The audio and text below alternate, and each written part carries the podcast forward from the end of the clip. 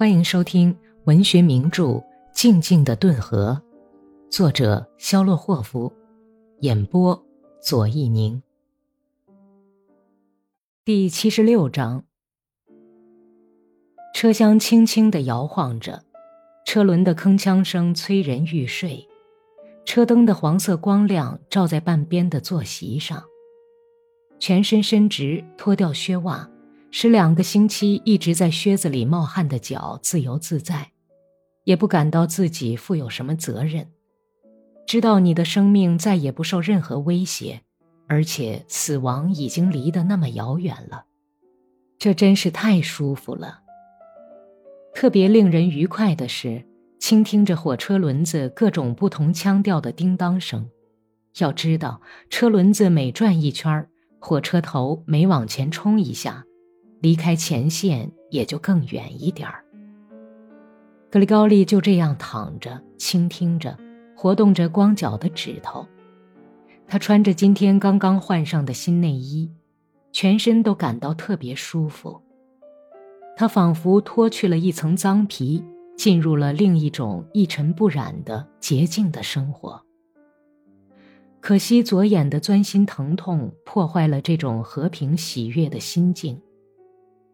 疼痛有时轻一点儿，有时忽然又疼得要命，像火一样在烧眼睛，疼得不由自主的在绷带里流泪。在卡明卡的野战医院里，年轻的犹太医生检查了格里高利的眼睛。医生在一张小纸片上写了些什么，说道：“必须把您送到后方去，这只眼睛伤得很厉害，会瞎吗？”嗨，您说些什么呀？医生从他问话中听出了伤员明显的恐惧心情，便亲切地笑了笑，说道：“您必须进行治疗，也许要动手术。我们要把您送到后方去，譬如说到彼得格勒或者到莫斯科去。多谢了。您别害怕，眼睛会好的。”医生把纸片塞到格里高利的手里，拍了拍他的肩膀。轻轻地把他推到过道里，自己挽了挽袖子，准备去做手术。格里高利在经历了千辛万苦以后，才坐上了救护列车。他躺了几个昼夜，享受着安适的生活。一辆陈旧的小火车头用尽最后的力量，拖着这列挂了很多车厢的长列车，离莫斯科越来越近了。夜间到了莫斯科，重伤号都用担架抬下去。那些可以不用别人搀扶就能走的伤病号，在登记以后就下到月台上来。随车的军医官按名册把格里高里叫过来，指着他向一个女护士说：“送到斯尼基廖夫医生的眼科医院去，帽子胡同。”“您的行李都随身带着吗？”护士小姐问道。格萨克有什么行李啊？一个袋子和一件军大衣。那咱们走吧。护士整理着头巾下面的鬓发，走在前面。格里高利迟疑地跟着他走去。他们坐上一辆马车。昏昏欲睡的大城市的喧闹声、电车的铃声和电灯的光怪陆离的蓝色光亮，使格里高利感到很紧张。他坐在车上，贪婪地观察着街道。虽说是夜晚，但是街上仍然有很多行人。坐在他身旁的女人身上，令人冲动的温暖使他感到惊奇。莫斯科秋意正浓，林荫道上的树叶在路灯的照耀下闪着暗淡的黄色。黑夜散发着清凉。便道上湿漉漉的石板闪着暗光，星星在晴朗的夜空显得又明亮又寒冷，完全是秋天的景象。马车从市中心驶进人迹稀少的小胡同里，马蹄哒哒地在石头路上踏着。马车夫在高高的座上摇晃着，身上穿着蓝色的厚呢上衣，很像神父的长袍。他用缰绳抽打着耷拉耳朵的瘦马。城郊的什么地方，火车头在呜呜长鸣。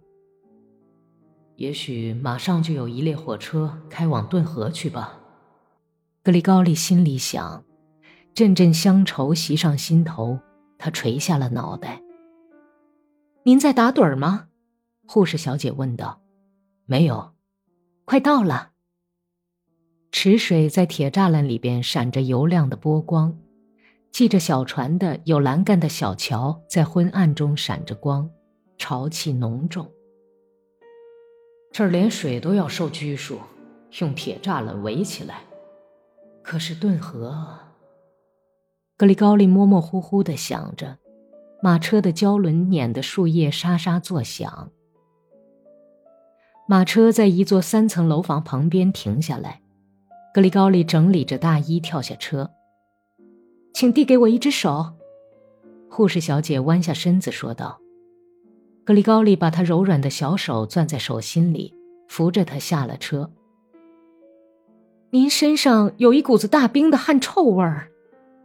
打扮的花枝招展的护士小姐悄悄地笑着说道，然后走到大门口，摁了摁门铃。护士小姐，您如果能到前线去一趟，那您身上也许还会有别的什么臭味呢。格里高利有点生气地说道。看门人开了门，他们顺着有金色栏杆的漂亮楼梯走上二楼。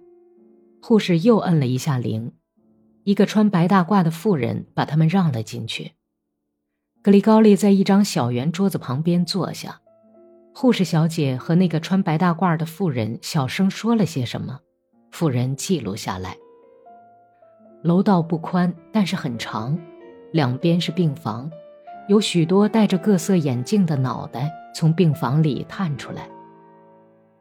请您脱下大衣吧，穿白大褂的妇人建议说。一个也穿着白大褂的差役接过格里高利手里的军大衣，领他到浴室去。请把身上的衣服全脱下来。为什么？您要洗澡啊？在格里高利脱着衣服，惊讶地打量着房间和地上的毛玻璃的时候，差役已经把浴盆里放满了水，量过温度，请格里高利坐到浴盆里去。